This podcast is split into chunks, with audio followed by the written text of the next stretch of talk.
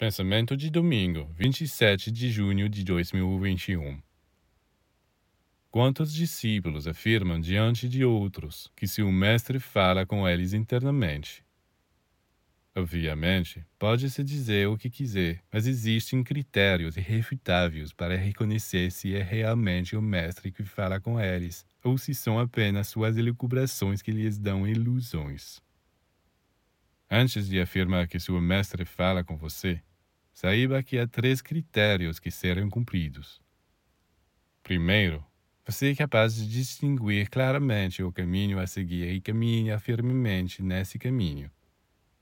Em segundo lugar, você se torna cada vez mais aberto aos outros, capaz de compreender, amar e ajudar todas as criaturas, e sente em seu coração uma verdadeira dilatação que o impele a agradecer ao Senhor a cada momento.